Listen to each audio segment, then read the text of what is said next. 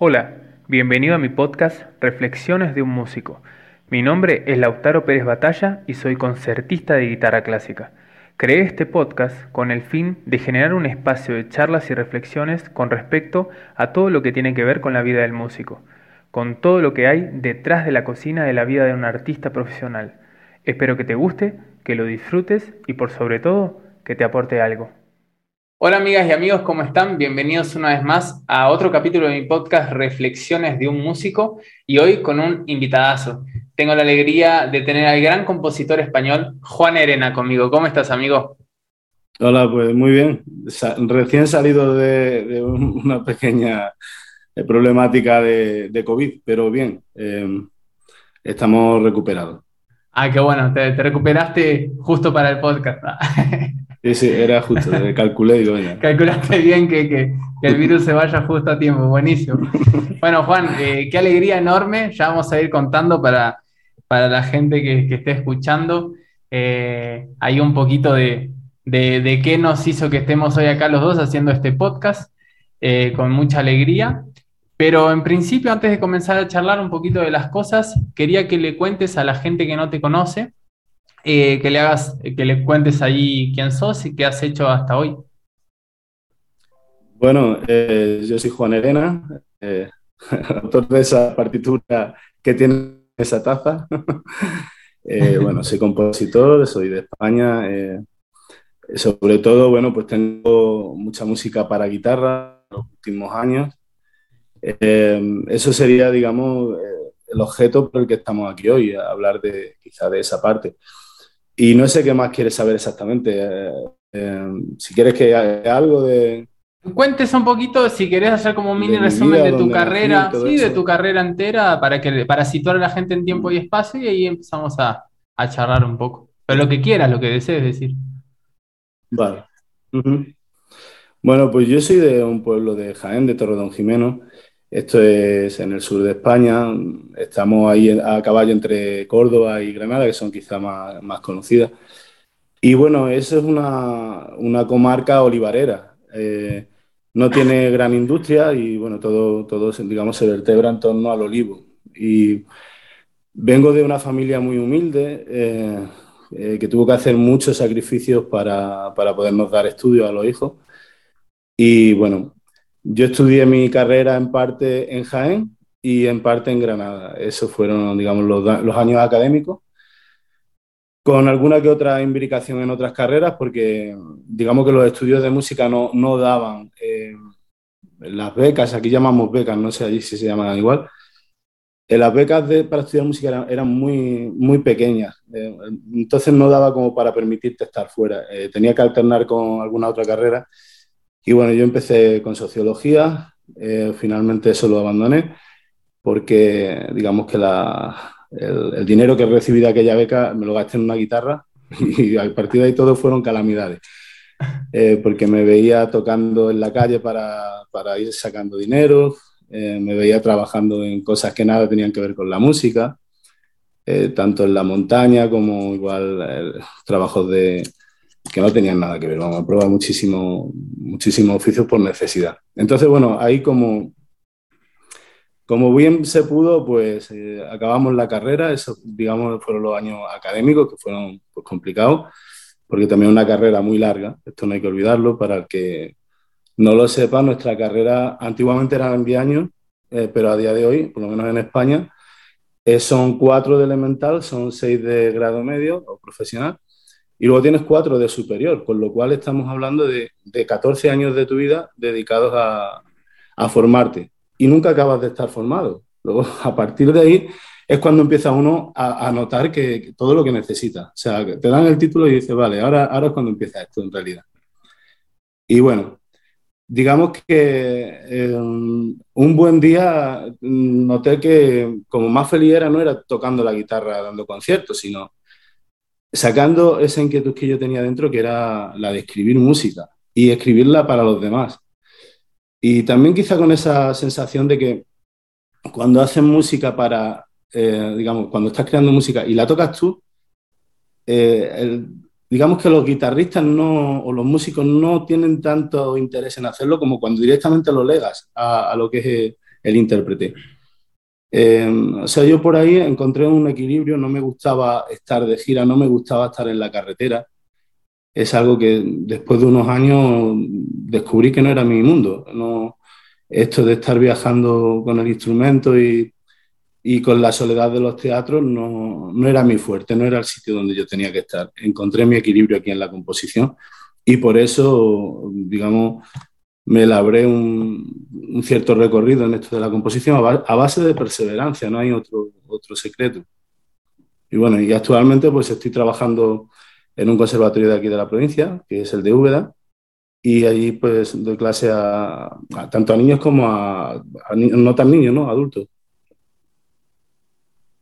Y qué interesante todo, todas las vueltas que puede tener una carrera hasta uno encontrar en dónde se siente en equilibrio, como dijiste vos, ¿no? Uno puede a veces pensar que uno siempre arquitecta a veces algunas ideas, pero siempre tenemos que estar abiertos a, que, a que nuestro corazón nos vaya diciendo, no, mejor por acá, mejor por allá, y, terminar eh, aquí, ¿no? En, como terminaste tú, con, más con composición que otra cosa, ¿verdad?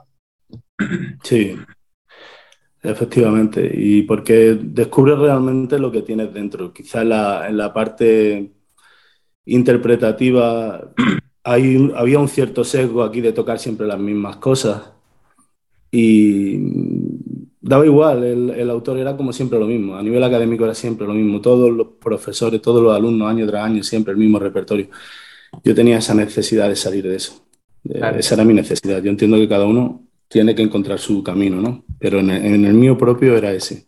Claro, exacto, ningún camino, ningún camino está, es, eh, digamos, equivocado, sino que es lo que uno necesita.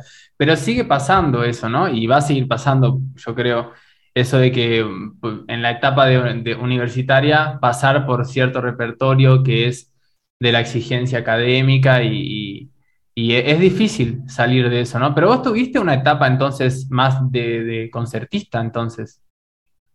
Sí, me vinculé más al teatro, eh, músico en escena, eh, y bueno, era, digamos, el, modo de vida que me busqué durante un tiempo, hasta que decidí que no quería estar ahí. simplemente eso, ¿no? Eh, a veces hay que renunciar a cosas para descubrir otras. Y el miedo creo que no es buen aliado. Cuando en la vida tienes que tomar decisiones y no las tomas porque temes quedarte sin algo, creo que te estás perdiendo el resto. Entonces, hay que dar pasos, ¿no? Mm, como, como experiencia la vida yo creo que es un camino, es una línea y no tiene vuelta atrás. Entonces, en esa línea tenemos, nosotros somos el patrón que conduce el barco, ¿no? Que, que va en esa línea y, y, todas las decisiones que tomemos eh, va a ser nuestro recorrido, en definitiva. Si por ser miedosos no seguimos avanzando, al final eso es lo que has recortado de tu experiencia en el mundo. Creo que hay que ser valiente aún eh, a costa de lo que pueda conllevar a veces el exceso de, echarte para adelante, como decimos aquí, ¿no? Es siempre un riesgo, pero hay que, hay que aventurarse. Sí, eso me, hizo pensar en, algo que, es recurrente, que, suelo escuchar y, disentir con esa idea que a veces la gente piensa que, uno piensa que, por dejar algo, por abandonar una cosa para, para ir por otra, eh, se asocia eh, casi instantáneamente a tiempo perdido, a tiempo perdido, energía perdida, años perdidos, eh, esfuerzo perdido, dinero perdido, pero en realidad no. Para mí no es así porque todo lo que uno fue haciendo fueron los pasos anteriores a, un descubrimiento, ¿no? A algo, por ejemplo, tu etapa eh, como estudiante, como concertista y demás, eh, no es que perdiste el tiempo hasta que de repente empezaste a componer, sino que fue todo el camino que tuviste que recorrer, de hecho, inclusive tus, tus trabajos y demás para llegar hasta, hasta ese nuevo descubrimiento. Entonces, eh, yo para mí es, es, erróneo pensar en que, y que a veces inclusive es, es como un, un aliado eh, para no tomar esas decisiones, pensar que no, si invertí 10 años en X cosa, ¿cómo voy a dejar? Porque van a ser 10 años tirados a la basura y, para nada. Y eso puede ser un aliado inclusive para no tomar esas decisiones, para soltar algo, ¿no? Para no aferrarse a algo que uno ya siente que, ya no es para uno. Hmm. Claro, y, pero sobre todo eso, uno nota cuando, cuando está en su sitio. Eh, no sé, a veces perseverar, quizá no es una cuestión tanto de perseverar, como de ser consciente de lo que realmente a uno lo va sublimando o lo va haciendo mejor persona o, mejor artista o lo que sea, ¿no? Eh, es encontrar ese punto y, es algo que se siente internamente. Dices, vale, ahora estoy haciendo lo que quiero, estoy en mi sitio y de ahí no me quiero alejar, eh, digamos. Y si llega un momento en que eso por lo que sea, pues no satisface, pues con las mismas habrá que dar pasos y cambiar la dirección, porque lo que no se puede es estar uno anclado por miedo a, qué pasará. Bueno, la vida es una experiencia que es realmente siempre es un reto. Y el acomodamiento, creo, concretamente con los artistas, que no es bueno, creo que no es bueno. Eh, se me ocurre, pues eso, pues gente como Beethoven, eh, que era, bueno, no se pronuncia así, eh, dicen los alemanes Beethoven, pero yo digo Beethoven y se ríen, seguro que se ríen. Pero bueno, nosotros no entendemos, ¿no? Pues eso, era, era gente como muy revolucionaria, muy amantes de, cambiar el orden del mundo, muy soñadores. Creo que sin ese espíritu el arte no tiene recorrido. Claro, pasa a ser más como una especie de, máquina en función, como un mecanicismo, ¿no? De algo que está ahí funcionando casi automáticamente.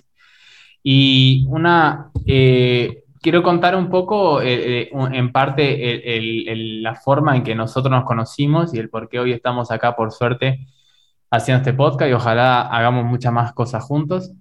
y es porque yo tuve el, gran honor, eh, que es realmente el, más grande honor que puede tener un, un músico, que es que un compositor te escriba una obra especialmente para vos, dedicada a ti. Y vos eh, me, regalaste esa enorme honra que fue la pieza Los atardeceres, que eh, está hoy en el, hermoso ese disco, que fue un trabajo espectacular, que ahora vas a contar un poco de qué se trata, del eterno viaje, ¿no? Y, bueno, eh, la gente, dicho ya de paso, que, que está escuchando este podcast, que sepan que pueden ir a escuchar en Spotify ese disco y en otras plataformas. Y no sé si querés contar un poquito cómo surgió y el por qué, eh, primero los atardeceres y después eh, el trabajo grandote este de El Eterno Viaje, que no termina. Sí, El Eterno Viaje es un, es un disco muy personal. La verdad es que todas las obras tienen, tienen algo que relata ah, parte de una vivencia o, parte de alguna emoción eh, vida, o bien por mí o por alguien que directamente eh, se vincula a mi vida. En el caso de los atardeceres, em, es una experiencia de adolescencia que eh, salíamos a pasear los atardeceres, o sea, cada atardecer era como el regalo del día, el ver ponerse el sol entre el mar de olivos, es un, momento muy mágico en la campiña porque ciertamente es un paisaje bastante, bastante lunar, ¿no? La, de hecho, una de mis obras se llama Retratos de Mar de Luna y tiene, que mi pueblo no se llama así, mi pueblo se llama Torredón Jimeno, pero eh, le, llamo Mar de Luna en esa obra porque es como yo lo recordaba. Eh, era un mar de, luna. Eh, se dice el mar de olivo, pero me recordaba un poco a eso, el sol poniéndose y aquello parecía pues un horizonte en un mar extraño, porque es una tierra muy, muy colmatada de... apenas tiene vida, más, más allá del olivo. Es todo tierra arcillosa. Pero bueno, esos momentos, ya te digo, que eran muy, muy lindos y, y yo los recuerdo, pues eso, como de los mejores momentos de la adolescencia. Íbamos los amigos, nos sentamos allí, hablábamos de nuestras cosas y era muy especial. Entonces, pues pero también hay una carga de simbolismo en los atardeceres. Eh, o sea, siempre mezclo la parte de la vivencia y la traslado, la extrapolo a otras cosas. Los atardeceres también hablan un poco de, la madurez, de cuando se alcanza un cierto estado de madurez ¿no? en la vida. Em, entonces, esos dos sentires son los que confrontan, eh, digamos, los distintos temas de la, de la, pieza y al final queda como queda. ¿no? Era una obra muy, es una obra muy lírica, y a ver, también surge cuando estoy eh, un buen día te veo en internet tocando y, me, llamó la atención, eh, empecé a escucharte y escuché una cosa y otra, me llevó a otra y, finalmente vi que la obra era, era para ti. Dije, mira, pues esta obra eh, la tengo ideada y, y, creo que tengo a la persona que, que, es ideal para tocarla, ¿no? Precisamente por eso, porque tiene cierta capacidad de, transmitir en este tipo de, discursos musicales, ¿no? Muy, muy de, contención, muy de elaborar eh, cada frase y, bueno, de, esa narrativa que se necesita cuando se está contando una historia, en este caso musical, ¿no? Eh, así que nada, ese fue un poco eh, la razón de ser de que nos conociéramos, porque a partir de ahí empezó esta relación. Y una cosa llevó a otra, ya te invité a estar en el disco porque esa obra tenía que estar. Eh, había mucho donde elegir, pero creo que era el momento de sacarla y era en ese primer disco monográfico. Se hizo finalmente nueve, participaron nueve países eh, para hacerlo. Hubo gente, pues eso, desde Israel, desde, en Estados Unidos, en México, en Rumanía, seguro que me voy a dejar alguien en Alemania, hubo gente en, en, en, Portugal, en España, por supuesto, en fin. Cada uno aportó lo mejor de sí para, para estar en este disco. Los artistas son todos grandes artistas. Yo al que, al que quiera escuchar musicazos que ya no lo digo por mi obra, que casi la pongo en un segundo plano. Yo os invito a que lo oigáis por los artistas tan enormes que se han dado la mano, porque es que es un trabajo de, de colaboración. Se han dado la mano para hacer esto posible. Y curiosamente, a pesar de que cada uno puede tener su propuesta musical, su sonido propio, creo que se consigue impactar desde distintos ángulos y conseguimos que haya organicidad en el, en el, trabajo. Y eso es muy difícil cuando ni siquiera los artistas se conocen entre ellos. Entonces me parece como que ha sido un, un trabajo muy mágico y luego se mezcló todo en, en Maastricht, lo mezcló un grandísimo músico que es Jesús Serrano Buitrón. Es un pedazo de músico y es además un grandísimo arquitecto de sonido. Eh, trabaja muy bien lo que es la, la producción del sonido, de, y se, se, prestó, se volcó con este proyecto y, y, gracias a él pues tenemos este trabajo tan, tan magnífico. O sea que... Hermoso trabajo. escucharlo, escuchar. Sí, eh, muy lindo disco. Y, y, realmente sucede eso, me parece que si hubiese trabajado, que hubiese estado, eh, hubiesen estado todos en un mismo estudio de grabación y, y dirigidos por alguien, dirigidos por vos, porque, porque hay, hay como una gran eh, armonía entre, entre cada una de las piezas y el disco en su totalidad. Y ahí está la impronta, ¿no? De, de, de, tu tipo de composición. Yo me acuerdo de cuando hice el video de, de en mi canal presentando mi participación en tu disco, yo hablaba un poco de tu tipo de personalidad, ¿no? Eh, yo pienso que es, es, casi imposible no, no, no no pactar en la pieza o no, o no mostrar en las piezas que un compositor escribe su personalidad. Y yo cuando escucho obras de, de, yo ya te conozco bastante, sé más o menos cómo sos, pero en tu obra eh, está muy, muy presente la cuestión de los, de los sentimientos, de, del sentimiento muy, muy como visceral. Y eso, para mí, de lo que vengo conociendo eh, de vos, e, es casi, y me, y me, parece un poco medio inexplicable, parece que pasa casi mágicamente, de que de repente uno plasma su personalidad en, en, sus partituras y casi sin saber casi cómo lo hace, pero está ahí, uno escucha y decís, este tipo, eh, tipo ahí está Juan Herena, por ejemplo, en tu caso, o, o, o sus sentimientos o sus valores o, o, las cosas que le importan. No sé si compartís esa idea. Sí, sí, eh, bueno, sí. Está claro que mm, conseguir un, un, sello personal, no sé si es un objetivo o es simplemente, en el momento que notas que tienes algo que contar, eh, quizás esa sea la sinceridad. Porque tampoco, tampoco hay que creer que uno es especial al extremo de pensar que lo que está haciendo es único ni nada. A ver, todos nos debemos a lo que otros han hecho antes. Y esto, no decirlo, me parecería, claro, no, no podemos caer en ese, en ese alarde de egocentrismo, ni muchísimo menos, ni creernos que somos centro de nada. Simplemente somos un, una pieza más del de puzzle que se está construyendo musicalmente, una pequeña pieza. No sé hasta qué punto indispensable, pero creo que, que esa es un poco la, el acto de sinceridad, cuando uno entiende que viene de todo lo demás y a partir de ahí, en esa amalgama de, ese acervo de, cosas que uno ha escuchado y, ha leído, eh, consigues, bueno, no sé, eh, este tipo de, eh, ¿cómo te diría?, de, empaste sonoro, ¿no? Que, te lleva a hacer esto con lo que te identifica y notas que tiene algo, un sello que, que es algo diferencial, pues sí, en eso puede decir uno que ha conformado un estilo.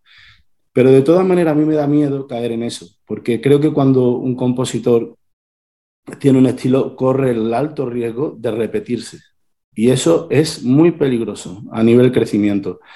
No quiero poner ejemplos, pero eh, creo que a todos se nos pueden ocurrir algunos compositores que otros, donde vemos que continuamente reproducen los mismos esquemas, los mismos y los mismos, y una obra tras otra, hasta, hasta el punto de que ya llega al agotamiento auditivo, es decir, no te aporta nada. Ese es el miedo que yo tengo y creo que ese será el día en el que, si, noto que me ocurre, mm, habrá que decir, vale, hasta aquí llegó la producción de Juan Herena y, ya está, ya otra cosa. Y creo que será lo más sincero que podré hacer por la música. Claro, claro. Eh, me parece que sí, que, es eh, a mí también se me ocurren algunos ejemplos, y, pero me parece que es muy difícil que, no te pase. Hay que estar muy, muy atento a que no pase porque creo que es fácil caer en la autorrepetición. Y hablando un poco de eso, justamente me interesa hablar un poco del proceso eh, creativo contigo, sobre el, concepto del, proceso creativo, cómo lo, cómo lo ves vos, cómo lo trabajás vos para conseguir ese proceso creativo y cómo es, digamos, tu filosofía, digamos, con el proceso creativo. Me interesa saber. ¿Cómo lo vivo? Mm, digamos que hay un cierto dictamen interno cuando la obra, la obra es la que te está dictando, es como tener, no, quiero entrar en cosas místicas, se me ocurre cuando decía, eh, tú sabes lo del gregoriano, ¿no? Que llegaron a, idear que esto era el Espíritu Santo en forma de paloma diciéndole a, a San Gregorio eh, los cantos gregorianos, pero aquello tenía mucho más de política de iglesias, de querer unificar la iglesia y, prohibir otros tipos de cantos litúrgicos. Aquello tenía más de política que otra cosa. Pero bueno, sí que es cierto, y, que me perdonen por el paralelismo, que hay algo que te está mm, dictando lo que tienes que escribir. Es una melodía que se te viene y no puedes parar. Y esa empiezas a escribirla y eso te va llevando a un desarrollo, lo que sea me dispongo a escribir y no acabo, ya no paro. Es una cosa como de, eh, no sé, vas escribiendo, escribiendo, escribiendo hasta, hasta que ya o la pieza se acaba o acabas tú porque te tienes ya que ir a dormir porque estás agotado. Y un poco así, soy muy pertinaz ¿no? con, con las ideas. Cuando ya tengo algo enfilado, no quiero dejarlo, no quiero aparcarlo, no quiero ir a hacer otra cosa y que luego esa idea se modifique. Creo que ese es el momento para hacerlo y no me pesan las horas. O sea, a ese nivel puedo levantarme a las 3 de la mañana a, componer porque hay algo que me está eh, sonando en la cabeza y no puede esperar a ser escrito el día siguiente porque ya va, a cambiar. Entonces, así funciona siempre. ¿eh? Hay otra cosa que no suelo hacer que es corregir. Eh, yo creo que lo que en un momento dado te gusta tiene esa validez. Hay que dejarlo, hay que dejarlo. Es como una historia, como la propia vida, ¿no? No puedes volver atrás, puedes arrepentirte de cosas que has hecho. Puedes decir, ahora si viviera no lo haría igual. Pues creo que cada composición debe ser así, como la vida. Y, ya lo que dejaste escrito ahí se ha quedado. Y si algo no te gustó, mejoralo en lo siguiente. Pero, pero así eh, suelen ser casi, te diría, el 90% de las composiciones. Muy raro que retoque algo. Claro, y te iba a preguntar justamente eso. ¿Trabajas en todas tus piezas así? ¿Y, y qué, porque, ¿qué pasa? Yo siempre pienso con respecto a un paralelismo entre el trabajo diario del compositor y el trabajo diario del intérprete, eh, que es mi caso. Y uno tiene, claro que tiene momentos de inspiración y momentos que no. Pero eh, yo tengo que trabajar todos los días igual, tocando. Y hay ciertas maneras, ciertas formas, ejercicios, cosas estratégicas, estrategias eh, para estudiar eh, y para que uno, para que sea fructífero sin eh, tener esa cuestión de hoy estoy, viste, on fire. Y, después inclusive puede suceder que a través de un, estudio concentrado y estratégico pueda surgir esa, esa inspiración a la hora de estar tocando y demás. pero hay, hay formas de tratar de, trabajar siempre, porque uno tiene que trabajar muchas horas todos los días sin que venga eso. Y siempre pienso, y en el caso de los compositores, ¿cómo hacen? O, por ejemplo, eh, ¿cuáles son las técnicas para poder hacer? O vos directamente, si por un mes no se te viene una melodía, no bajas el lápiz a la partitura. No sé, creo que si no tuviera el día no, no me pongo directamente. no, hay que hacer por hacer. Es que eso yo creo que sería un error. No, no, hay una necesidad tampoco de hacer las cosas mal. O sea, esto tiene que ser realmente un acto de amor. al amor no se llega por obligación, no puedes estar en una relación porque, oye, es que tengo que estar. No, es que si estás porque realmente llena tus días. Y esto debe ser así. Yo si no tengo el día porque no está ahí, eh, esto de lo que te hablaba, no, no hay composición ese día, no hay ningún problema. Igual al día siguiente ya pues, puedo estar eh, las horas que, sean precisas, no, no, no es una obligación, ni, creo que sea bueno. Sí, eh, comparto, pero mi pregunta es la siguiente, porque ya me lo has contado antes y, se ve que tenés esa cosa, esa particularidad de que, que te vienen muy seguido melodías que, que, como todo lo que estabas hablando ahora. Pero si de repente pasa que un tiempo importante eh, no, viene nada, digamos, eh, ¿estás piola, tranqui, o, buscas la manera, no de hacer por hacer, pero buscas la manera sí de tratar de inspirarte? Tú sabes que a día de hoy hay mucha gente que se mete en redes sociales a ligar, ¿no? Eh, se mete. ¿Qué pasa si durante un mes nadie, nadie llama a tu puerta mientras... Quiero decir, pues es lo que hay, es lo que toca. No pasa nada, esto, esto es igual. Si no llega la inspiración, si no hay nada interesante que contar, si no tienes nada mejor que el silencio que, aportar, mejor estar en silencio. O sea, nada. Eso, eso yo creo que debe de ser un dogma, porque si no caemos en, el hartazgo de la gente que nos oye. Tampoco se puede someter al público a una tortura por, por aquello de que, como tengo que poner notas, me pongo aquí a, hacer un batiburrillo de notas y ahora que me soporte el auditorio. No, no, no. Yo creo que cuando en el momento que se pone uno tiene que ser porque hay algo que uno considere que es digno de ser contado. Ah, por lo menos uno se lo crea. Eh, si luego el público lo comparte, mejor que mejor. Pero ese acto de sinceridad viene con uno. Y tiene que ser cada cosa que pones en un papel que va a estar ahí para mucho tiempo, mm, debe de ser de verdad muy sincero. No, no puede ser aquí vamos a echar, venga, como el que se pone a echar... Eh, no sé, yo es que me resulta un timo para mí mismo el, hacer eso, lo otro, ¿no? escribir ahí cualquier cosa que no, que no tienes en el momento, porque va a ser una cosa mala. Eso sí es perder el tiempo. Claro. Para mí. Claro, claro. ¿Y qué te iba a decir? Eh, pienso en, en, en, los, en los, compositores, porque vos además eh, tenés la suerte de que podés estar tranquilo con eso porque no necesitas entregar una pieza a fin de mes para que te paguen para pagar el alquiler de la casa o las cuentas o lo que sea, ¿no? Pienso en la gente que vive de la composición y, lo de, y de los encargos. ¿Cómo, ¿Cómo hacen para manejar eso? ¿No? Es una, una gran... Eh, Yo sé de algunos que cobran una verdadera barbaridad por hacerte una horita de poca cosa. Y eso, bueno, eh, como cuando a Dalí, un pintor español, supongo que se conoce bastante, le preguntaban que, cuál, era, cuál era la diferencia entre un Velázquez y un Dalí. Velázquez, un cuadro de Velázquez y un Dalí. Y él decía, exactamente un millón de dólares. Bueno, eh, quiere decir que esa era la diferencia. No, no, entramos en criterios artísticos, sino cuánticos. Eso, ¿Cuál es la diferencia entre, entre lo que yo puedo hacer regalándole a Lautaro Pérez Batalla los atardeceres o alguien que le cobra la friolera de 6.000 euros por hacerle una piecita. ¿Cuál es la diferencia? Es exactamente esa. ¿Cuál tiene más calidad? Probablemente la gente valore más la que se pagó, porque costó dinero.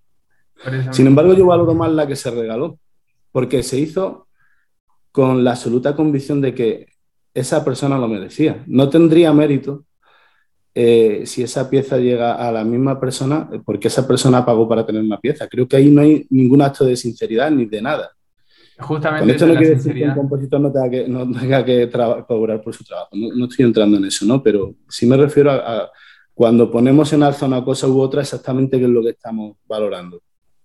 Creo que vivimos en un mundo muy mercantilizado y se valora mucho cierta, cierta parte que, bueno, que, para mí entender es bastante, es bastante superflua. Entonces, hay mucho compositor encumbrado, quizá por eso, porque eh, se prodigan bastante a estos niveles y todo el mundo quiere tener una obra de ellos. Em, te la van a cobrar bien a, a ojos de la cara. Y a lo mejor no todo está a la misma altura, todo lo que componen, pero bueno, la gente sigue queriendo tener esa firma, ese nombre suyo puesto ahí con, con el tuyo. Y estamos un poquito en esas, ¿no? Eh, bueno, eso es, hay libertad. Aquí en esto, cada uno que. Yo, mi libertad es poder hacer lo que quiera con mi obra. Si la quiero, la regalo y no, nadie, me, nadie me va a juzgar por eso, espero. Entonces, y para mí es algo que hago también como, como muy necesario. Es decir, si es que a mí me apetece que esta persona tenga una obra mía. Entonces, es como el que regala tarta el día de cumpleaños, ¿no? Porque no apetece regalarte una tarta.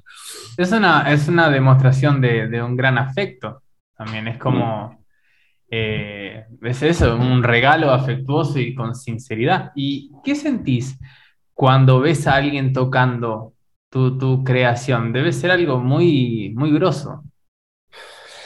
Sí, pero te voy a decir, no, no pienses que me gusta tanto oír mis piezas una y otra vez. Yo, prefiero como quedarme al margen. Yo recuerdo que había un, un, un cantador, bueno, cantante de copla en España muy, muy conocido en mi país, que era Antonio Molina, y él decía que nunca escuchaba sus discos. Y creo recordar que, que Serrat creo que decía lo mismo, que no, nunca escuchaba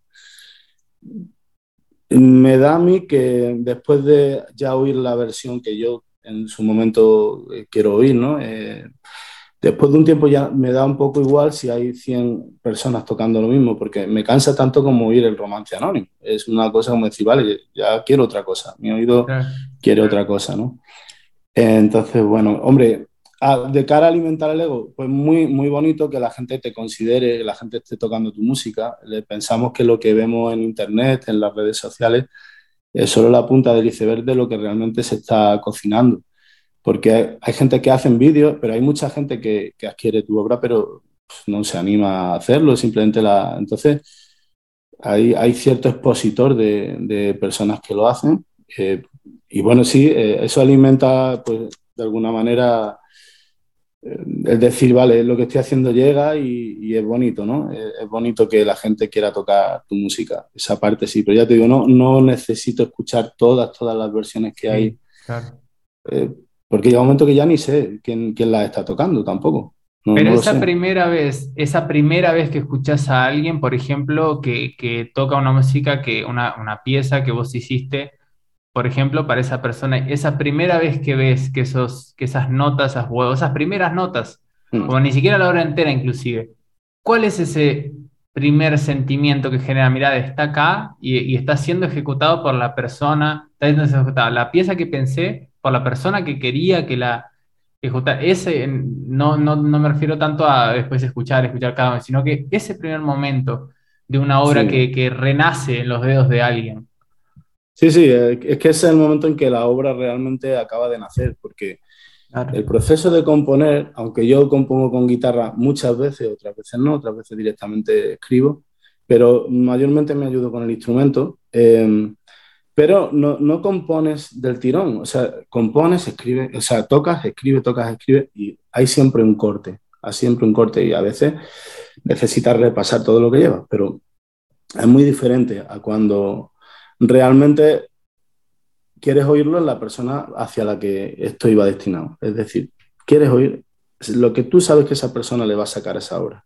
Y eso solo va a conseguir esa persona a la que va dedicada. Solo. Habrá luego muchas versiones y muchas interpretaciones, pero no va a ser igual. Siempre va a ser alguien que puede tocar muy bien e incluso para el gusto del público puede hasta que mejor. Una cuestión siempre muy relativa. Pero en, mí se experimenta ese primer contacto con, con, la obra de Perla nacer para mí realmente es cuando ya eh, la persona dedicataria la pone, digamos, eh, la toca entera y, claro, es muy especial, es muy especial. Yo también como que la redescubro, es un, poco, me llena de matices, de, no sé, eh, veo la película entera, ¿no? no es como lo, en, en, el cine hacen igual cortan, cortan, cortan, muchos cortes, muchos cortes, hasta que un buen día eh, alguien lo ha montado todo y va allí, eh, imagínate, ¿no? El actor que fue allí, eh, le grabaron dos tres veces y de pronto se ve en la película rodeada de dinosaurios. Y los dinosaurios estos donde estaban, ¿no? No había ninguno en el rodaje. Pues algo así, ¿no? De una sorpresa. Pues esto me pasa a mí. Qué experiencia interesante de vivir. ¿Y qué te iba a decir? ¿Cómo vos notás que, que, va hoy el, el, mundo de la música eh, en el caso más, más clásica, en la guitarra o, académica, o como, porque viste que de todas maneras está medio mal dicho de cualquiera de las formas, pero ¿cómo, cómo ves el mundo de la guitarra hoy? ¿Cómo va? Ah, ¿Y hacia dónde te gustaría que, se perfile? A ver, pienso que por un lado el academicismo eh, ha dado bastantes señales de agotamiento de ciertas cosas que creo que deberían de, cambiar o ya están cambiando de alguna manera. Es necesario mantener un repertorio de, digamos, como totémico, ¿no? El, de siempre.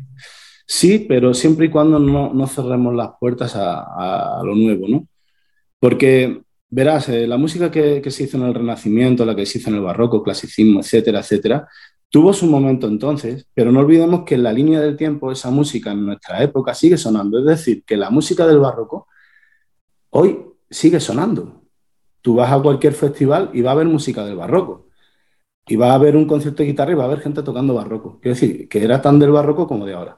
Sin embargo, la música de nuestro tiempo se debe exclusivamente al, momento en que la estamos eh, haciendo, ¿no? Y si eso no tiene ningún tipo de calado en, las nuevas generaciones, pues realmente tenemos un problema. Eh, creo que hay que estimular esto de alguna manera, tiene que haber esa, esa cabida. Entonces creo que deben cambiar un poco, eh, no todo el mundo, hay, gente que sí que ya lo va haciendo, pero a nivel, digamos, como si fueran instituciones, ¿no? Deberían de cambiar un poquito este tipo de cosas y que hubiera mucho mayor apoyo a lo que es la nueva, la, nueva música. Eso por un lado. Luego también pienso que la guitarra eh, ha vivido ciertos conflictos muy alimentados en parte por ciertas ideas tradicionales que quizá cogen en vida en la época de Segovia. Segovia fue un grandísimo músico que hizo muchísimo por, por el repertorio de la guitarra, aparte como concertista, se atrevió con cosas que nadie en su momento hubiera pensado que eran posibles con el instrumento. Entonces, ese legado pertenece a él, nos pertenece a todos de alguna manera y hay que estarle agradecidos. Pero dicho esto, y bueno, y hubo mucha gente que compuso para, obras nuevas para guitarra, pero también en el proceso se sembraron ciertas eh, animaversiones hacia otro estilo, hacia el flamenco, por ejemplo, se, se, le miraba con cierto desaire. Creo que eso no es bueno. Yo pienso que esto es como el que habla un idioma, son lenguajes. Todo lo que sea tener bagaje en estos lenguajes es, es cultura, es te da herramientas para, porque en definitiva, ¿qué es la técnica? Es la capacidad que uno tiene para contar, no es otra cosa, no es dar muchas notas, es qué haces tú con esas notas, cómo transmites. Y eso para mí es la técnica. El buen ejercicio de la técnica es la capacidad de transmisión que tiene el intérprete. Y si eso no lo tiene, creo que la técnica, por muchos dedos que tenga, al final está, no está al servicio del arte. Entonces, todo eso para mí, un poquito por donde deben de ir los, los tiros, pues un poco la aceptación de que la música es música, y hay mucha música buena, muchos estilos. Todo lo que sea que el, guitarrista clásico a nivel académico pudiera tener acceso a, otros estilos es enriquecedor. Y, y, por último, que todos lo, digamos que tengamos también esa capacidad de hacer lo que hacía Andrés Segovia, lo he antes, que era lo mismo que él animó a los compositores de su tiempo a crear repertorio, que no caigamos en solamente conservar ese repertorio que está muy bien, sino tener esa amplitud de miras, de seguir haciendo crecer al, repertorio. Si ese maridaje no está, realmente los que estamos ahora intentando hacer algo por el instrumento, eh, creo que estamos fuera, estamos fuera de sitio. Entonces, esa es un poco por donde yo, la, razón por la que yo hago este tipo de reflexiones. Creo que deberíamos de intentar cambiar un poquito más. Comparto esa idea de tratar de, seguir estimulando eh, las nuevas piezas, las nuevas composiciones, y sí, eh, pasa mucho de, uno querer ir al repertorio eh, académico de las universidades, mucho está vinculado también a lo que es los concursos, porque mucha, mucha gente entiende los concursos en, dentro de la música eh, clásica eh, o académica, entiende los concursos como casi único camino para tratar de, hacer un nombre con, el instrumento, en nuestro caso la guitarra, y tratar de tocar, tratar de hacer conciertos y tener un nombre en el mundo de la música y trabajar con ello. Yo creo que eso también puede trabajar en detrimento de las nuevas composiciones y, a mí me resulta muy interesante además tener la posibilidad de trabajar compositor, con compositores vivos y poder preguntarle, ¿qué quisiste decir acá? Este, yo ir a vos y decirte, che, Juan, acá en este compás, ¿qué te parece esta idea? Tal cosa, tal otra. Eso es una posibilidad que obviamente no tenemos con compositores pasados. Inclusive la crítica va hacia mí también, porque yo siento que lo debería hacer más de lo que lo hago pero tal vez podría ser una gran ayuda, un estímulo, inclusive desde las universidades, de por ejemplo, las universidades en general tienen en el mismo edificio, ¿no? en, la misma institución, las carreras de instrumentistas y de compositores, y de que las mismas cátedras puedan estimular que los intérpretes eh, puedan tocar algunas piezas de los compositores estudiantes también, como esa cuestión de no, si vos no sos Mauro Giuliani, no voy a perder tiempo en tocar tus piezas, de tratar de, ir en contra un poco de eso para, ayudar al estímulo del nuevo descubrimiento de piezas. Pero yo creo que muchas veces los concursos terminan trabajando un poco en detrimento de eso, de, tratar de, buscar piezas nuevas. No sé qué pensás. Yo encuentro que por un lado, los, concursos, cierto lo que dices, que han estimulado las carreras de muchos músicos.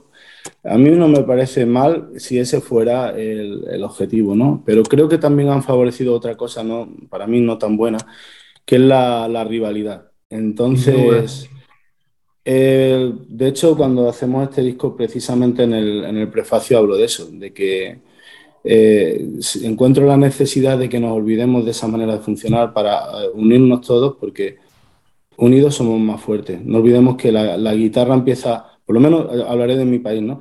Hay más guitarristas que nunca, pero sin embargo hay menos posibilidades de tocar que nunca, hay, muy poca oferta. Entonces, esto es un problema, no tiene, como que no hay una, correlación.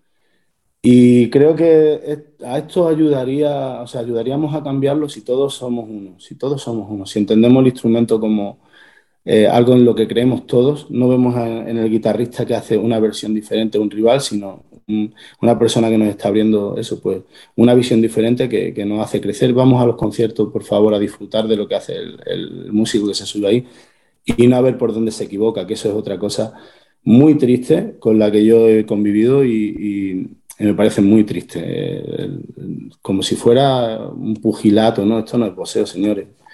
Esto es, se supone que arte y, uno no es mejor porque, porque otro se equivoque, ¿no? El otro se ha equivocado y ya tiene con eso su, penitencia y, luego tendrá su, que pasar, en fin, su, su mal rato, ¿no? En el camerino, hay que ver esto, tal. Pero no te sientas mejor porque el otro se equivocó. Eh, es que no, no, eres mejor por eso. No eres mejor porque tú seas más guapo y otro nació eh, con una visión mal. Eh, es simplemente que, creo que deberíamos de ser más hermanos unos de otros y, menos rivales. Y en ese sentido los concursos mal. Luego, si es por el tema de, crecer, bueno, el concurso te ayuda a crecer, eh, porque te vas a obligar a montar un repertorio y eso está bien, ¿no? Ver hasta dónde llegas. Si esa es la visión del concurso, que muchas personas sé que la tienen, me parece bien. No es que yo vea los concursos como una cosa negativa, pero que limpiemos un poquito nuestras mentes creo que es una, necesidad, nuestra necesidad, para ser, intentar ser algo, algo mejores, ¿no? En la medida de lo posible. Eh, yo también comparto que, lo, de hecho, lo hemos hablado también bastante con, eh, en otro capítulo del podcast con Juan Carlos Víctor, gran guitarrista brasilero, que participó también y, hablamos ¿no? de, las cosas buenas y de las cosas malas. Y todavía es válido, ¿no? Y tiene sus cosas buenas participar en un concurso, eh, pero eh, desde ese lugar, desde, bueno, ayudarte a crecer, ver hasta dónde uno puede ir, ver también oportunidades, inclusive, eh, y, y, me acuerdo de una experiencia que tuve en un concurso en Uruguay que fue hermoso, fue uno de los viajes más lindos de mi vida, porque había un ambiente de familia ahí espectacular y extraordinario. A no ser por una persona que tenía ese perfil de competitivo y parecía que veía a todos como, como rivales de guerra, el resto éramos todos como una comunidad que, que, estábamos contentos de conocernos, el concurso, el premio, todo pasó a un segundo plano, eh, que también está bueno, también es importante, lo que sea, pero la, para mí algo muy lindo de eso que es el punto de encuentro entre artistas, colegas justamente, y eso fue lo más lindo y, me, me, quedé con, además de que con mucho aprendizaje, con muchos afectos y muchos, eh, muchos colegas que hasta el día de hoy tenemos contacto. Y eso me parece de las cosas lindas que tienen esos encuentros, ¿no? Pero justamente eh, el tema es poder discernir e ir con esa actitud al, concurso y no con esa actitud de a ver quién es mejor, quién es peor, deseando que a los demás le vaya mal, pero uno dice mal, a uno le vaya bien y además eh, sintiéndose uno eh, malo o un miserable o un inútil si te fue mal en cuanto a calificaciones de concurso y, que otros que les fue mejor que vos te sientas pisoteados por ellos. Y eso, esa rivalidad en el mundo de la, de la guitarra, de la música y de la y me parece inclusive, puedo estar equivocado, porque a veces uno, a veces habla más mal de nuestra propia casa que de la casa del vecino, ¿viste? Como cuando uno dice, no, en mi país Viste uno a veces parece que habla peor de, eh, del país de uno en cuanto a las condiciones, las características, porque uno vive ahí, que otra persona que viene de afuera y, viene, y vive en tu país pasa un poco eso en general. Y a veces puede pasarme eso inclusive con este mundo que yo me, obviamente en el mundo que más me moví siempre es en el mundo académico, ¿no? En la música clásica. Y yo siempre siento que no pasa tanto en el mundo de la música popular, lo cual puedo estar equivocado, pero es lo que, lo que lo que me pareció hasta el día de hoy. Pero siempre sufrí mucho esa rivalidad que se lleva en, todos los aspectos de la, en todos los aspectos, no, perdón, en todos los, eh, los pasos y las distintas etapas, ya desde la universidad, de ver quién toca mejor y quién toca peor, de ir a un, a un concierto o hacer los conciertos en conjunto con compañeros de una cátedra y ver quién se equivocó y quién no y estar con esa cuestión y, la, la, otra vuelta veía un programa de unas personas que entrenaban otra cosa, ¿no? Para unas animaciones, eh, para, como unas coreografías de animación, y entrenan todo el año para competir una vez. Y, el único y absoluto em, em, objetivo es esa competencia que se hace una vez en el año que dura dos minutos. Y para eso se matan todo el año. Y está bien, está bueno en la cuestión de disciplina y todo lo demás. Y además eso es más deportista, que el deporte sí es más competitivo. Pero hay una parte que me hace mucho ruido de eso, es decir, lo único que está en la cabeza de, de, ellos es esa competencia y ganarla, por sobre todo ganar. Y que ese es el mensaje, lo único que importa pareciera es ganar. Y en la música me parece que es el lugar en donde menos tendría que haber esa cuestión de, carrera competitiva, media deportista y, como pensar en, ganar.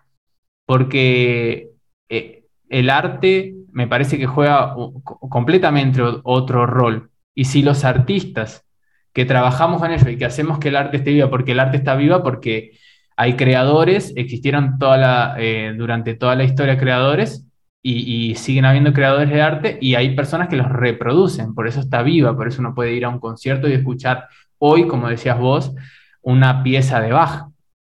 Pero si, nosotros los que somos los artistas que hacemos que siga caminando, eh, el arte de la música en este caso, no tenemos esa impronta de preocuparnos por, lo por el rol del arte en, la humanidad y lo, que genera y, las cosas buenas que da y cómo enriquece el alma y cómo hace a las personas mejor personas, eh, trabajamos en detrimento de, la del propio arte musical. Hmm.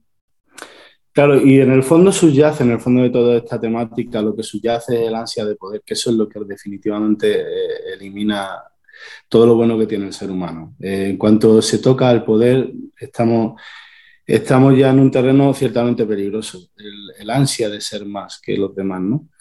Eh, ya lo mire en modo competitivo, bueno, en la música tenemos tristes ejemplos de, personas que siendo grandes músicos han hecho un uso abusivo del poder, como pasaba por ejemplo con Lully, Jean-Baptiste Lully, que, incluso pues, llegó a, agenciarse la, parte literaria de Molière, de los textos, se lo llegó a agenciar todo él. Quiero decir, era, y bueno, y hay, más casas, ¿no? Pero eh, quiero decir, ¿qué, qué, ha, ocurrido con esto? Que a pesar de todo lo buen músico que era, eh, empañó finalmente, porque una cosa es el poder que tienes en vida, pero a la larga la historia te pone en tu sitio. Y siendo un gran músico como era, pues la historia no lo tiene tan considerado como a otros grandes nombres y, ahí queda, ¿no? Porque pesa al final el, digamos, lo que uno ha podido hacer como ser humano, ¿no? Eh, te, pesa, tiene cierto peso. O quiero pensar que también esa es una especie de justicia, no sé si divina o justicia que hay en la, tierra, de que a la larga las malas acciones pasan factura. Eh, entonces, claro, todas estas rivalidades, todo esto, estas ansias de ser más que nadie y tal, creo que son muy, muy negativas para el artista. El artista no debe mirar en ser mejor que nadie, sino en ser mejor que uno mismo. Ese es el objeto. Eh, tu patria eres tú y no tienes más que eso. Intenta mejorar. Yo cuando escucho de algunos grandes intérpretes, que no diré nombres, porque no procede, pero decir que no escuchan nunca jamás a otros guitarristas, me parece que se están tirando una piedra en su propio tejado porque ¿qué, favor le haces tú a la guitarra? Una, una, de dos. O tú tienes el ego tan, tan alto que piensas que lo único válido es lo que tú haces, o el hecho de decir este tipo de cosas eh, implica un desprecio hacia, hacia el instrumento al que dedicas tu vida. Me parece triste. También he, visto como algún, en algún caso, algún profesor afamado con, con bastante peso aquí en Europa ha llegado a hacer, hacer daño hasta el punto de, prohibir casi que se tocara a algunos autores, como el caso de Roland Diens, de, de, no de despreciarlo, ¿no? Y, o sea, despreciar a Roland y que sus alumnos no, no, fuera, no tocaran esta música. O sea, ese tipo de, cosas existen. Y desde, desde tu púlpito, desde ese, esa intocabilidad que te da el sentirte que eres el centro de atención de, todos tus pupilos, pues te puedes permitir ese tipo de cosas que al final son muy dañinas, que, en definitiva vuelve a ser poder, poder. ¿Cómo hago, cómo soy yo más poderoso? Eliminando al que me molesta. Y eso ya lo hacía Calígula, no estamos inventando tampoco nada nuevo. Y ya sabemos quién era Calígula, ¿no? Entonces, no, no digo mucho más de esto. Simplemente creo que eso debería estar apartado de nuestro oficio y en general de las artes el artista tiene que ser una persona puesta ahí para hacer el mundo mejor, más hermoso, para ofrecer. Somos los ojos, los oídos del mundo. Y ahí es donde deberíamos de poner todo nuestro, todo nuestro esfuerzo. Exacto. Comparto absolutamente esa idea. Eh, si hay un, campo en el, cual no tiene que estar este ejercicio de, poder, es, es, en el mundo del arte.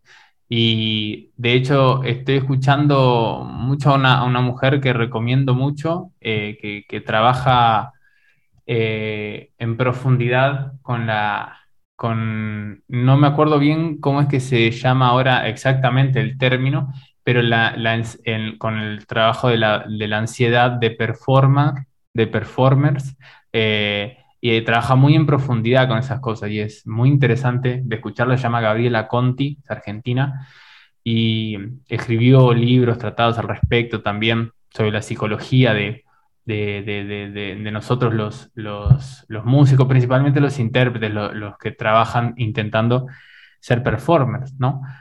Y el, el, ego es eh, bastante más enemigo que amigo en, en todas estas cosas que el ego lo tenemos todos, pero si no tratamos de trabajar para que no nos coma vivos ese ego, eh, hacemos justamente, podemos hacer daño a, los demás, como por, ejemplo eso, profesores, cuántas historias de profesores que están más eh, interesados en, mostrar que saben más que su alumno para sentirse mejor con su propio ego que enseñar con amor.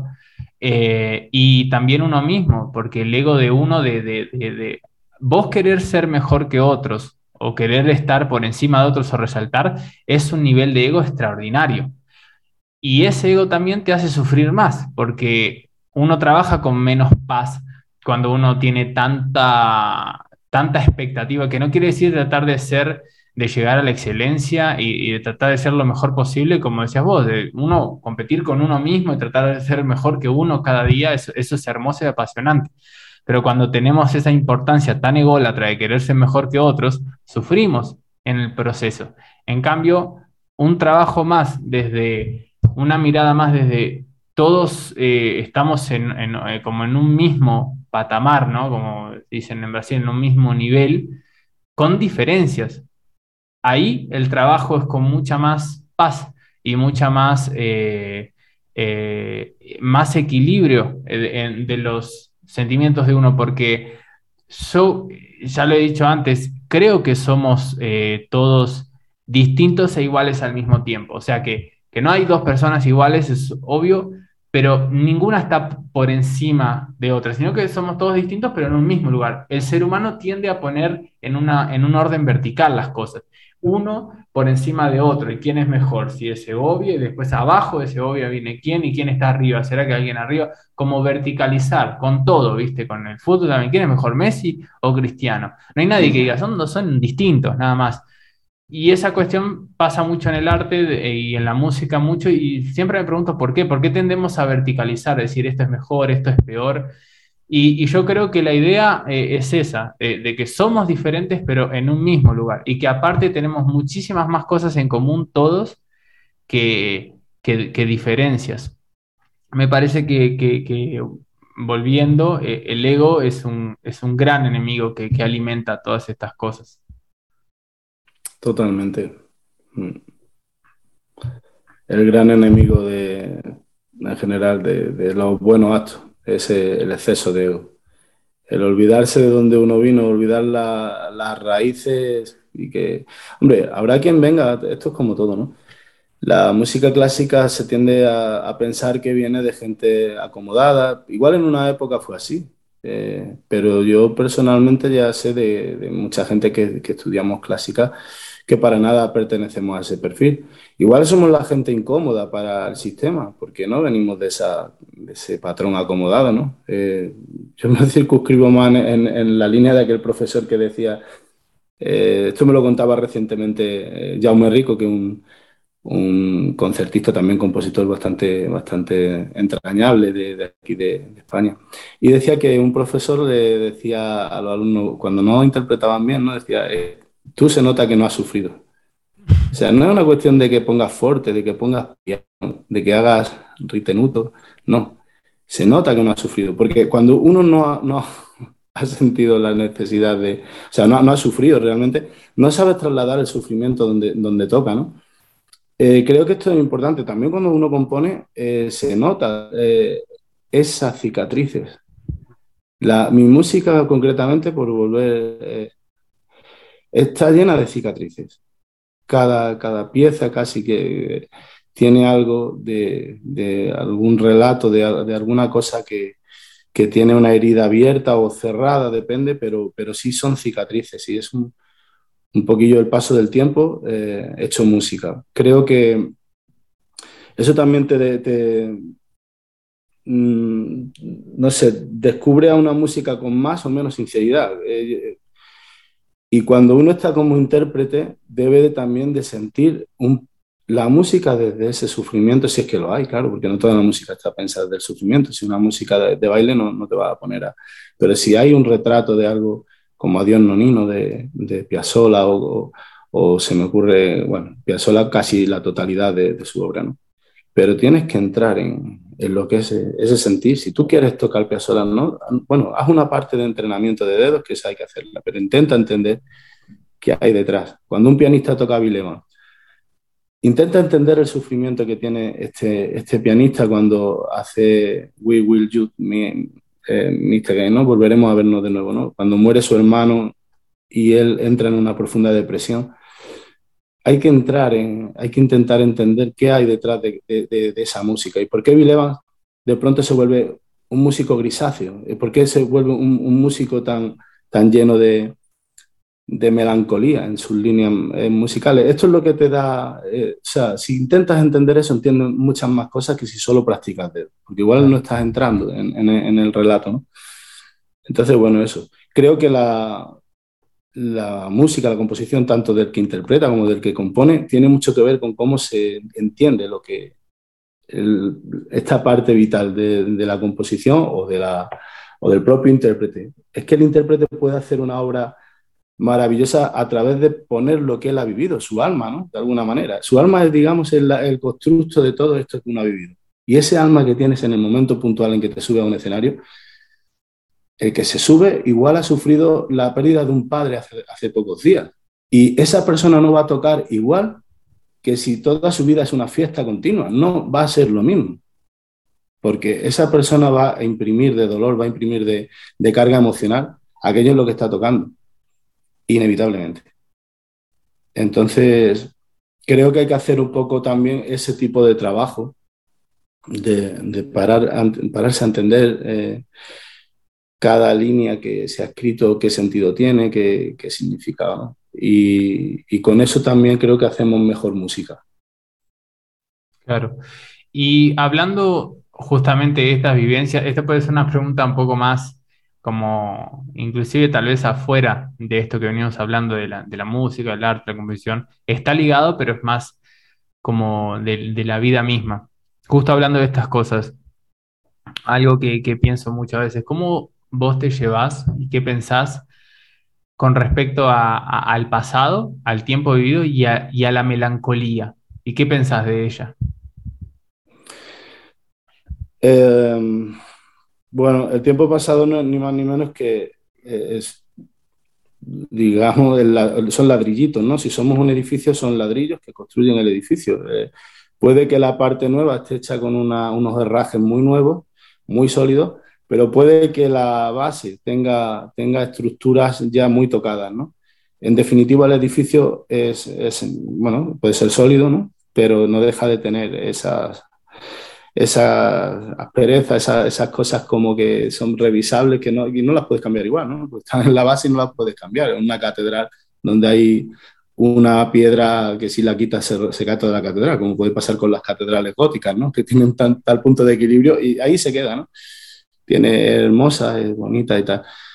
Mm, el paso del tiempo, de alguna manera, es bueno no olvidar. Yo, yo en esto creo que los mexicanos nos dan una lección de vida cuando ellos celebran la muerte y, la celebran y la tienen eh, como una cosa no tan trágica, quizá eh, la tienen integrada a la perfección, ¿no? Y tienen su, su eh, calacas, creo que le llaman, ¿no? La, a las muertes. Y tienen su Día de los Muertos muy, muy celebrado y tienen siempre esa, esa cosa de, de tenerlo muy presente. También esto lo observé en Vietnam, porque en Vietnam tienen a los cementerios al lado de las casas. O sea, es como que no se han ido, es como que no se han ido. En el huerto tienen allí enterrado al familiar. Y, es como una convivencia, eh, eh, bueno, no sé, llama la atención porque, claro, culturalmente nos, nos choca, ¿no? ¿no? No, es algo que, que, lo tengamos nosotros. Entonces, mm, eso está bien, el hecho de no, no querer pasar página. Eh, y yo, por ejemplo, en muchas de las obras he hecho mano de, de, ese pasado. Yo, por ejemplo, cuando, cuando hice cuatro piezas oníricas, la tercera eh, de las obras se la, se la dedico a mi, a mi abuela, yo no la conocí, porque, bueno, una triste historia, ¿no? Ella murió de hambre en una época difícil en mi país, que era la posguerra. Y, y bueno, eh, fue una, una, historia bastante triste. Entonces, eh, quiero decir, es una manera también de conciliar, le doy como vida a ese recuerdo, no, no solo queda en, un recuerdo que nunca tuve, porque yo personalmente no, no, tuve acceso a, a, conocerla. Y de camino lo extiendo a, a todas las personas que, pudieron sufrir aquella época. No sé, creo que es bueno revisar el pasado para ser mejores en el presente. Eh, no, no solo quiero olvidarlo, ¿no? Claro. no sé si con esto respondo a lo que tú me preguntas. Sí, sí. ¿Y, y qué pensás eh, con respecto a la, melancolía, a la melancolía de, tiempos vividos y, qué tan presente ya está eh, a veces en tu música, porque yo pienso que la melancolía no la veo como algo malo. Sí creo que es algo malo tal vez melancolizarse, como dice un, psicólogo argentino que se llama Gabriel Rolón, que él dice, melancolizarse y vivir melancólico, lamentando de, de los buenos momentos que ya pasaron y ya no están. Eso sí me parece malo. Mm. Pero tener melancolía, a mí me parece bueno porque yo pienso que cuando uno tiene melancolía de algún recuerdo o cuando recuerda algo, vive una, una, sensación de melancolía, es porque tuviste buenos momentos en el pasado. Porque uno tiene, no tiene recuerdos, pero no tiene melancolía de malos momentos, porque vos no lo deseas de nuevo. Pero uno sí tiene melancolía de, de momentos vividos o con intensidad o lindos o con mucho sentimiento. Entonces, mm. tenerlos para mí es, e, es, es, bueno, es lindo, porque quiere decir que viviste cosas, es lo que pienso mm. hoy, ¿no? Eh, digamos, si, si, no tuvieses momentos de melancolía, si no, eh, nada te da melancolía es porque no, no hubo nada que te movió el piso, por decir así, que es distinto a vivir melancolizado. No sé qué, qué pensás con respecto a eso. Sí, claro, no, no se vive haciendo un drama eh, por, y añorando eso de cualquier tiempo pasado fue mejor que dijera Jorge Manrique. No, no creo que sea así. De hecho, pienso que lo mejor está por venir. Eh, que ha sido una de las últimas piezas que compuse. Eh, le puse ese, ese nombre. Pero pienso que sí, no, no, no, no, hay que vivir tampoco anclados en el pasado. Lo que se vivió, se vivió. Y en la línea del tiempo, el futuro es hoy, en este momento. ya, ¿eh? Hace un rato estaba hablando, bueno, esto es el futuro. El futuro siempre es, ahora. No, no, hay un futuro, es, es, esto que está ocurriendo. Y, y, de nosotros va a depender en buena medida eh, el futuro, ¿no? Eh, de nuestra actitud ante la vida. Y todo, a, a todos nos va a ayudar a tener cierto semblante positivo. Una cosa es que a la música le carguemos de cierta carga emocional que, que la pueda tener por el, tipo de temática que uno esté retratando y, otra cosa es que haya siempre ese, espíritu de, positivismo y de, enfilar la vida pues con, con, una actitud bueno pues buena ¿no? y, de alegría trasladar las cosas buenas siempre a, al que te rodea porque vas a recibir lo mismo en definitiva si uno está todo el día lamentándose finalmente lo que, lo que se lleva también es un lamento y, creo que así nos, hacemos todos más, más tristes y, tampoco es el plan, ¿no? Esto, para cuatro días que estamos aquí hay que intentar cambiar un poco eso, ¿no? Claro. Y bueno, antes de ir eh, abandonándote, eh, contame un poco qué, mm, ¿qué son las cosas que, te gustaría que pasen? ¿Qué, se viene? ¿Qué, te gustaría que, está en un, plan tal vez un poco más cercano y, cosas que no estén tan cercanas? ¿Y qué, es lo que más te importa eh, cuando con todo este trabajo que haces? ¿Qué, es lo que más te importa que quede, que suceda, que genere? Pues mira, eh, no sé me preocupa poco lo que pase en el futuro con lo que uno hace, ¿no? Que decir, por lo mismo, en el futuro ya más futuro, ¿no? Si ese futuro en el que uno no está. Creo que no, no compone uno ni interpreta pensando en el futuro, ¿verdad? Estamos en, en esta época, en el tiempo que nos toca vivir y, y creo que simplemente que el que lo toque, que el que toque mi música, que la disfrute que, y el que la escuche, ¿no? Porque al final, en definitiva a quien nos dirigimos sobre todo es al público, no nos olvidemos de eso, ¿no? Porque parece que caemos siempre en lo mismo, ¿no? El intérprete, bueno, vale, eso está bien, pero es que no olvidamos del objeto final, que es el público que nos oye.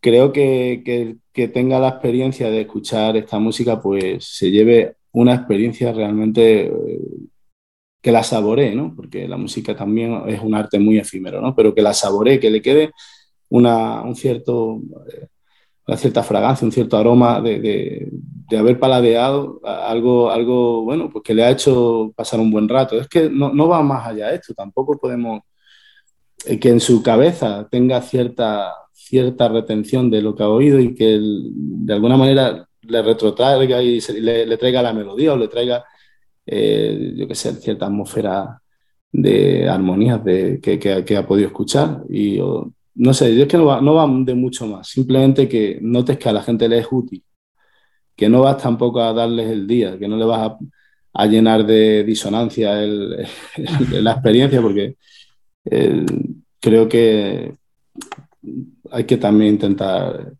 eh, dar algo, algo de, agradable, de lo agradable que uno tiene dentro cuando ofrece arte, ¿no? solamente restregarle a la gente lo malo que es el mundo y lo mal que está todo. Sino que bueno, que vamos a intentar distendernos sin caer en lo comercial en exceso, simplemente, bueno, eh, esta es mi propuesta e intento que lo pase bien. Eso es para mí lo importante, que el intérprete cuando se enfrenta a una de mis obras también la disfrute, a pesar de la dificultad que pueda sentir que está ante una obra que, le es especial tocarla, que no solo sea estar echando unas horas de música porque hay que echar horas, no, sino que no te quede especial y que tiene esa pulsión para echar esas horas, porque la música, esa música le está llamando a ser tocada. Y ya está. Entonces, cuando algo tiene sentido, y si llega un momento en que nada de esto interesa, pues vuelvo a insistir, no, no habrá que eh, insistir más, habrá que dejarlo estar. Decir, vale, hasta aquí llegó mi cometido en esta vida, en esta parcela. Y no pasa nada. Y a otra cosa, y a dejar a la gente tranquila, si es que, si es que eso es lo que toca. ¿No? Buenísimo. Bueno, querido, qué placer enorme haberte tenido en este proyecto, que también está hecho con, con mucho amor. Qué bueno, qué, qué placer desde, desde ya que, que, yo siempre te lo digo, ¿no? Que me siento muy afortunado que nos hayamos conocido en lo de la obra, en haber participado en el disco también, y, pero principalmente en haber conocido esta linda persona que sos. Ahí está, mira, para todos los que estén viendo, ponelo en, tu cámara. ¿Dónde está? Ah, eh, Aquí está, sí, sí. Aquí está. Bueno, es el, es el trabajo del el disco viaje. Que voy a tener que ir a... solamente el libreto. Lo, lo, prologó el amigo David Russell. Nada más y nada menos.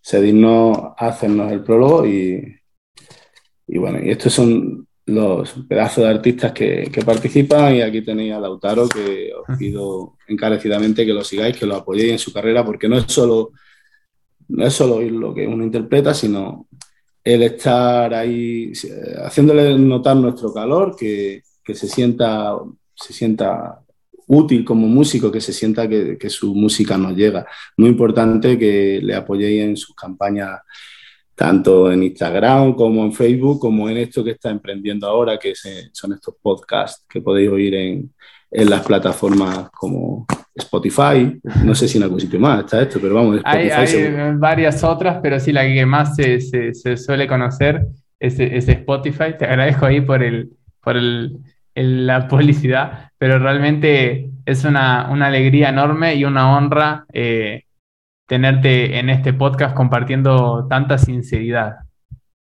Mm, bueno, mientras la sinceridad no acabe con uno, ¿no? Para nada. Juan, un, gran placer, realmente, un honor, querido. Muchas gracias. Bueno, el placer ha sido mío y te mando un abrazo y, a los que nos escuchen, pues por supuesto también, aunque no nos conocemos, les mando un, abrazo igualmente, porque esos que son amigos nuestros. Exacto. Bueno, amigos, amigas y amigos, una vez más, muchas gracias por escuchar este podcast hasta acá. Eh, si estás en, YouTube, te voy a dejar abajo toda la información para que vayas a ver todo el trabajo de Juan Arena, que vale muchísimo la pena. Está haciendo un trabajo muy lindo, está acrecentando, eh, haciendo crecer el repertorio de la guitarra y de la buena música. Y si estás en Spotify, vas a tener el link ahí en Spotify para que vayas al, al, video en YouTube y puedas ver toda la información. Seguilo a Juan y apoyalo, que es un, un artista eh, espectacular. Muchas gracias por escuchar este podcast una vez más. Mi nombre es Lautaro Pérez Batalla y nos vemos en el próximo capítulo.